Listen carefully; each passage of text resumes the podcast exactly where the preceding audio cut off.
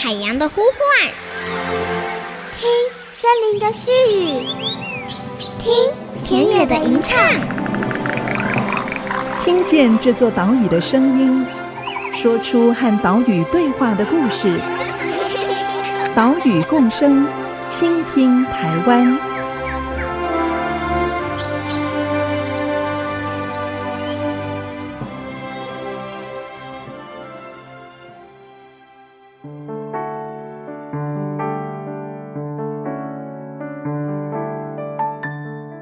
大家好，欢迎收听《岛屿共生，倾听台湾》，我是袁长杰。我们的节目是在 IC 之音 FM 九七点五播出，每个星期三上午七点半首播，星期五晚上六点以及星期六上午八点重播。除了频道之外，还有 Google Podcast、Apple Podcast 以及节目官网，可以让你随时随地收听节目。台湾是一座岛屿，拥有独特的岛屿生态系。在学者的研究里，海洋岛屿的生物特有种比例是比大陆地区高，但是物种的灭绝速度也更快。这样子敏感脆弱的岛屿生态系，一旦遭受到外来种生物入侵，影响就会更大。所以，不管是要维护台湾本土生物的多样性，或者是要保育原生物种，我们都要重视所谓的入侵种生物问题。所以在今天的节目里，就带你来看最近受到重视的入侵种鸟类——埃及圣蝉。这个“蝉”字怎么写呢？好，我们先写一个环境的“环”，然后把左手边的“玉”字旁去掉，在右手边加一个“鸟”字。这个字正确的读音念作“蝉”，不过也有人念作“环”。好，大家可以到我们的官网来看埃及圣蝉的模样。为了解决埃及圣蝉造成的生态问题，林务局在去年二零二零年大规模的进行移除工作，总共移除了大约一万两千只埃及圣蝉。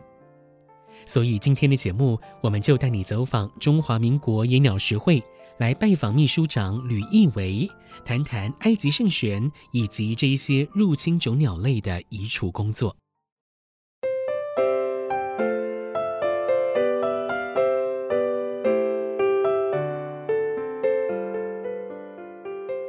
今天我们来到了中华民国野鸟学会，来拜访吕义维秘书长。秘书长好，哎，你好。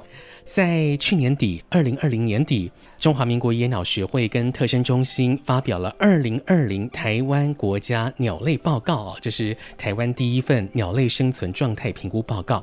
在报告里面呢，特别把台湾鸟类遭遇到的一些问题点了出来，当中哦，入侵种鸟类是一个重要而且是严肃的议题。在这边，请秘书长先跟大家说明哦，在这个报告里面，关于台湾外来种鸟类的调查结果是怎么样？啊，是。呃，其实这份报告主要是会诊过去中华鸟会有一个资料库叫中华鸟会资料库的一些资料在分析啦。那这个篇章其实我们是主要请嘉义大学的蔡洛斯老师整理的。蔡老师他的整理面，他就是分析了这些外来种鸟类在这二三十年的尺度下，它的一些数据的一些变化哈。那发现说，哎，在一九八零年代之后，这些外来种数量的记录，好明显有开始大幅上升。在外来的入侵种的鸟类里面，其实现在是主要以八哥科的鸟类为最主要的或常见的。一个类群，好，比如说八尾八哥，比如说加八哥，那这很常见，而且这几年又多了好几种八哥科的一些新的入侵种，然后也开始数量越来越多，比如说黑领亮鸟、灰亮鸟。哦，是光辉的辉，不是灰色的灰哈。呃，什么葡萄胸亮鸟，亮鸟就是八哥哈。所以这些八哥鸟，它其实已经在我们的都市环境或是我们的近郊，其实你几乎呃随处可见哈。那所以变成是说，它会是一个现在我们要面对却不知道它实际到底影响的状况。那我们台湾也有自己的本土八哥，好，它就叫八哥，是或者你就叫冠八哥，好，那。它跟这些八哥长得最不一样，就是它嘴巴是白的，哦，象牙白的白色哈。那台湾的八哥现在是保育类，那数量其实这几年好像稍微有变多一点，但是其实数量还是相对少哦。你还不是这么容易就看到哦，但是野外你其实还是找到它。那过去认为就是它数量变少，原因就是因为遭到这些外来种八哥的生存竞争的排挤。尤其以白尾八哥、加八哥来说，这些八哥都是使用洞穴型的来繁殖的鸟类。好，对，那所以你说我们在我们的自然环境里面，或是在我们的都市环境，要找到一个洞，都市环境创造了很多洞的环境，哈，红绿灯啊，住家的钢管啊，好，那种其实都可能是八哥去用。但是我们的本土八哥到底喜不喜欢这个环境？哈，不知道。然后呢，可是外来种八哥很喜欢。好，那所以可能也许就造成了一种生存优势。那在野外环境，八哥数量多，其实很有可能就跟我们本土八哥造成竞争。好，那另外一个我们常讲的外来种就是埃及圣环。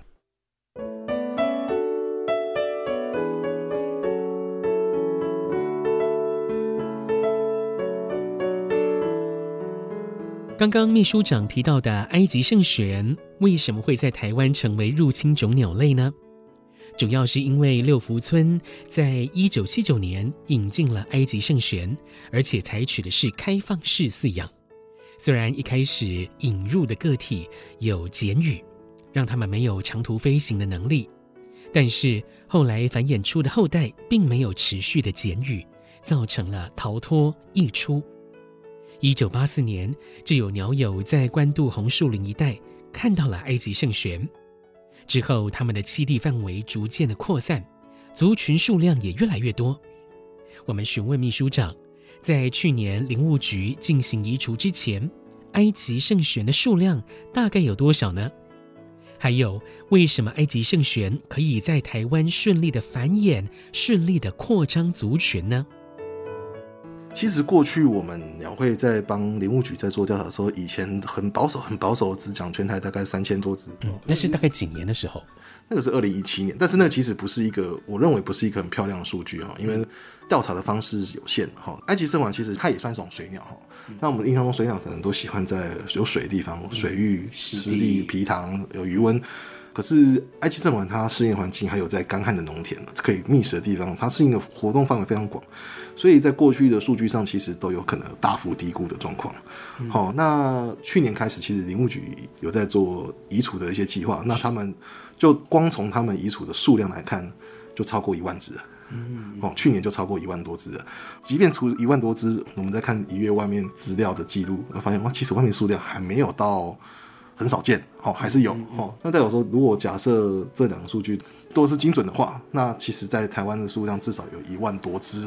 可能没有到两万只，因为现在其实真的有人说埃及圣䴉真的比以前看起来少很多了，嗯、哦，可是还是有，好、哦，那一万多只是可能可以预期的啦。嗯嗯嗯，刚刚讲说埃及圣环它的适应力具有很强的一个优势，没有错。嗯，那它的繁殖能力呢，也相对是蛮蛮强的哈，因为它们的繁殖点在台湾主要是在一些防风林或红树林。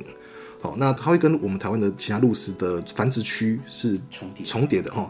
那鹭鸶这些鸟，它们在繁殖的时候，其实会有一个区域，我们叫鹭鸶林哈。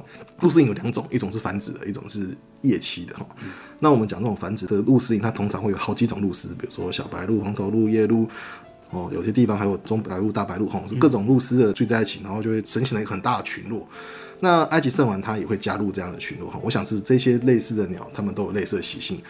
那埃及圣䴉它的巢跟这些鸟不太一样，是鹭鸶它们的巢一个是一个萝卜一个坑哈，就一个巢坐落或散落这样子。可是埃及圣䴉的巢它们会好几个，像上上下下拼凑在一起，像个堡垒一样。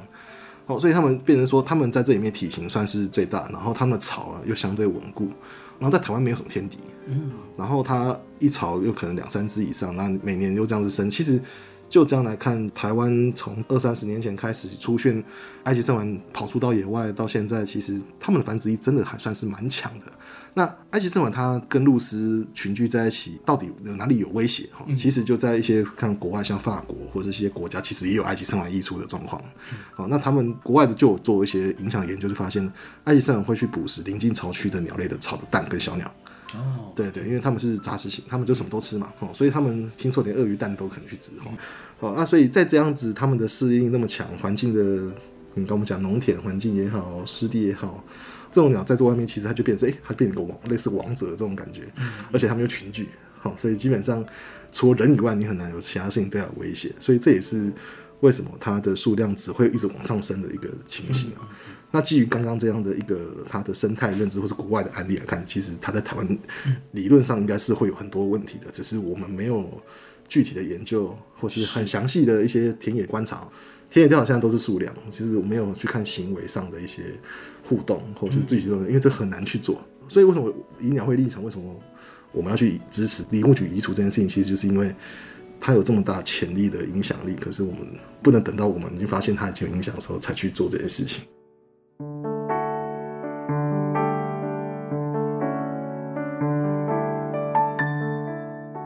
所谓的外来种生物，是指出现在原生地以外、非自然分布的物种。这些物种可能是人为故意引进来的。也可能是意外引入之后，变成了这个地方生态系当中的一员。像是市面上常见的一些蔬菜水果啊，芒果啦、稻米，其实都是外来种。不过，有一些外来种不只能建立自己的族群，成为强势物种，还会影响到原本的原生生物生存，降低生物多样性。或者是造成经济损失，造成健康威胁，这一种外来种生物，我们就叫做是入侵种。台湾常见的入侵种生物，植物方面像是小花曼泽兰、银河欢、布袋莲；动物呢，像是福寿螺、琵琶鼠鱼、美国螯虾、巴西龟、绿鬣蜥、缅甸小鼠等等哦。埃及圣蝉被林务局列为应该优先处理的入侵种生物，所以可以看到问题的严重性。究竟埃及圣璇要怎么移除呢？对于这一种入侵种生物的移除工作，我们要抱持什么样的态度来面对呢？关于这些问题，等一下广告之后继续请教中华鸟会的吕义维秘书长。稍待一下，马上回来。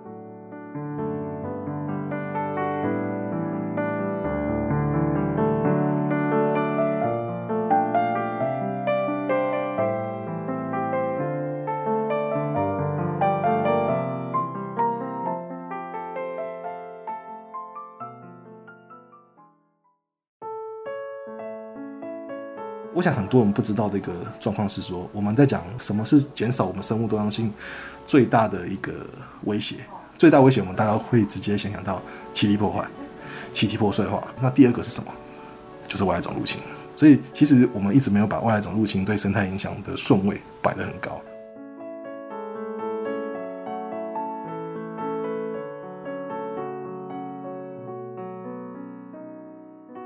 IC 之音 FM 九七点五，欢迎回来，岛屿共生，倾听台湾，我是袁长杰。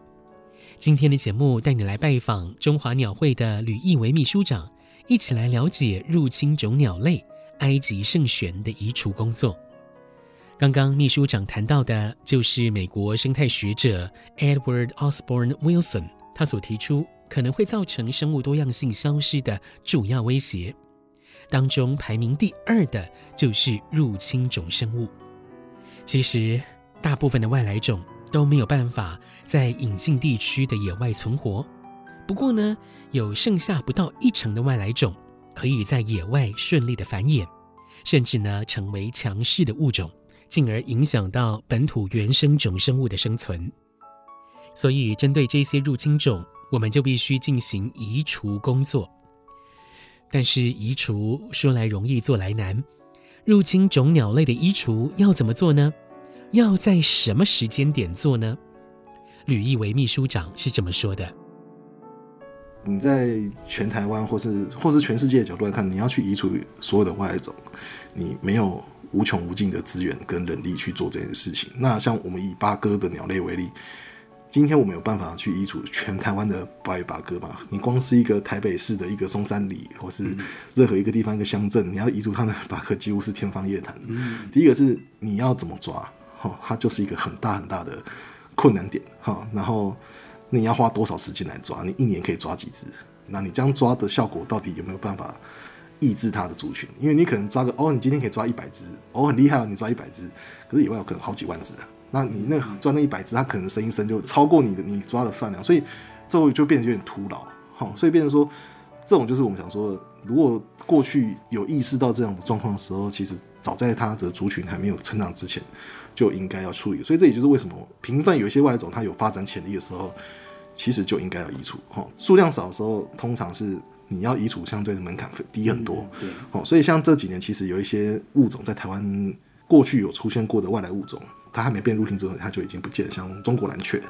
过去就曾经有一段时间，大家好像在武陵地区哈，就有听说有有中国蓝雀出没哈，后来那只蓝雀就可能被相关单位做移除掉。那现在在台湾几乎找不到中国蓝雀哈，因为如果中国蓝雀在台湾一旦奠定了基础，我们的台湾蓝雀可能就会有一些杂交的问题，或是跟我们蓝雀竞争的问题。是对对，那还好这个事情还没有发生。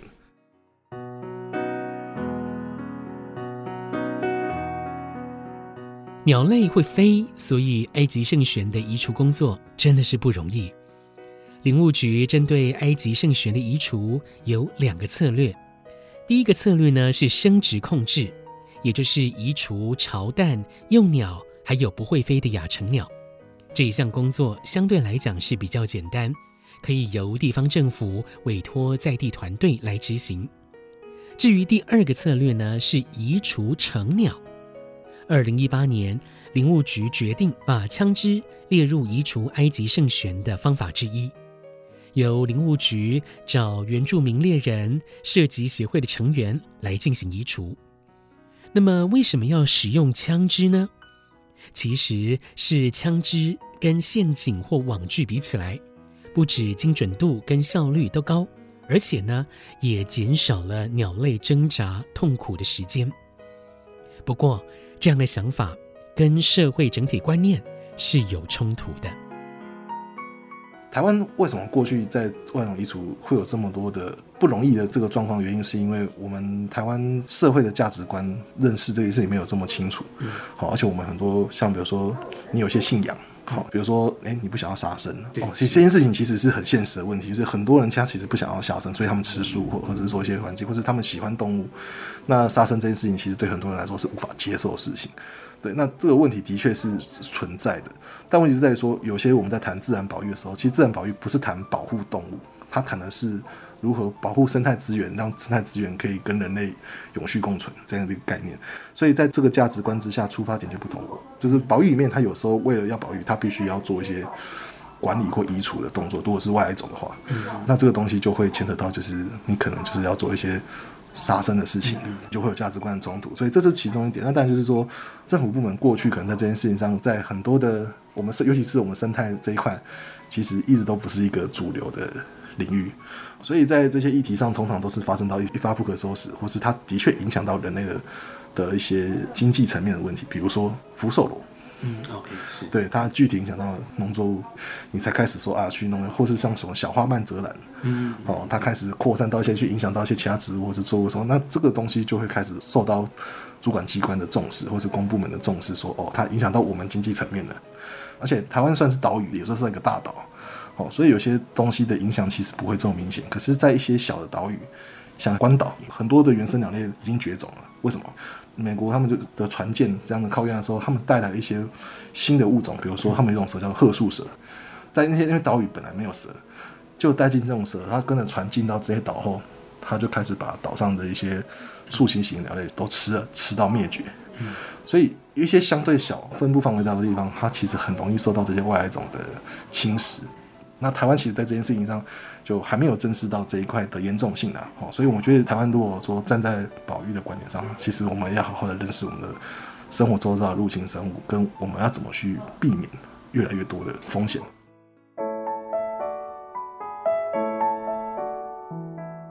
为了本土原生物种，所以要针对入侵种进行控制、进行移除，这个是要解决人类所造成问题。是不得不的必要之恶。相较之下，像是白尾八哥、家八哥这一些鸟类，早已经错过最好的防治时机，现在已经是无力挽回了。我们询问秘书长，这一种外来种生物的移除工作，是不是可以由我们一般民众自己来做，自行移除呢？这个问题的答案是不建议。其实不止鸟类，其实很多一些外来种，像一些绿鬣蜥，民众的介入，我们只能说，哎，如果大家是抱持着关心环境，为了保护生物多样性的角度的话，我们当然觉得哦，你很好，大家有这个意识。可是，如果你没有一些管理措施，或是没有一些机制去遏制一些奇怪，就比如说埃及圣王刚开始要移除的时候，就有民众自己要去找埃及圣王去打，可是你自己进军巢区以后，你把那弄散了。哦，那你要真的在执行的人，他去再扩散扩散出去，你要怎么去找？你反而是增加了很多问题。所以民众自己去做这件事情，我们认为是其实不要，他还是必须要有相关的专业的团体或是人去执行。有些人势必一定会是用好玩的心态去做，可是这不是一个正确的态度在做这个移除事情，因为这些物种它其实没有错，它是因为人类把它带来的。那我们要抱着一种尊敬的心态去做这件事情，然后严肃。不要觉得哎，我们抓外来种可以拿去吃啊，嗯、做三杯啊，很多网络上常常这样讲。可是问题是说，这些论述其实对我们移除作业一点帮助都没有。嗯，所以呢是说，回到一个根本，就是说，大家不要随便遗弃你的宠物，是，然后不要去乱买一些来源不明的动植物，然后我们的政府把关应该是要对于一些国外物种、好外来物种，应该要去试着去做更好的管理。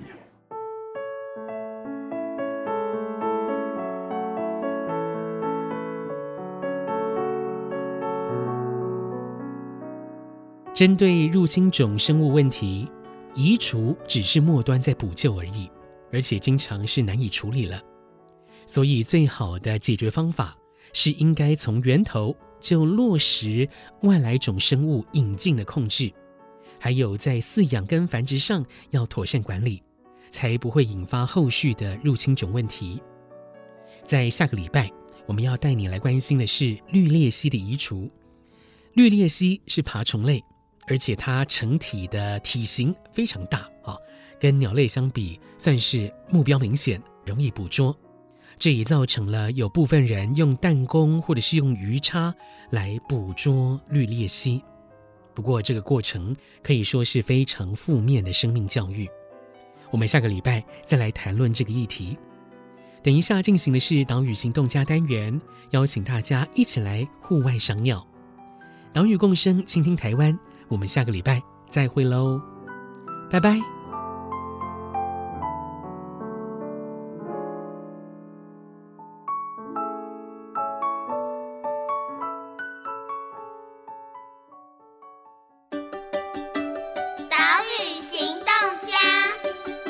是中华民国园鸟学会秘书长李一伟。我们鸟会这几年在跟特有生物研究保育中心推广鸟类的公民科学活动。鼓励大家一起来赏鸟做记录。那如果你是赏鸟的入门者呢，我们鼓励你使用一个 APP 叫做 Merlin N E R L I N，。你可以从外形、照片，或或是你直接用它的图鉴来做查询。那如果你是一个鸟类的赏鸟者，那我们鼓励你使用 eBird 台湾这样的一个 APP。好，那你不只可以记录你的生活鸟种，这些记录也会变成未来的一些研究者或是在政府保育上的一个很重要的资讯来源。本节目由伟创人文基金会赞助播出。伟创人文基金会秉持永续的经营承诺，邀请您一同为这片土地发声，促进人与自然的平衡与和谐。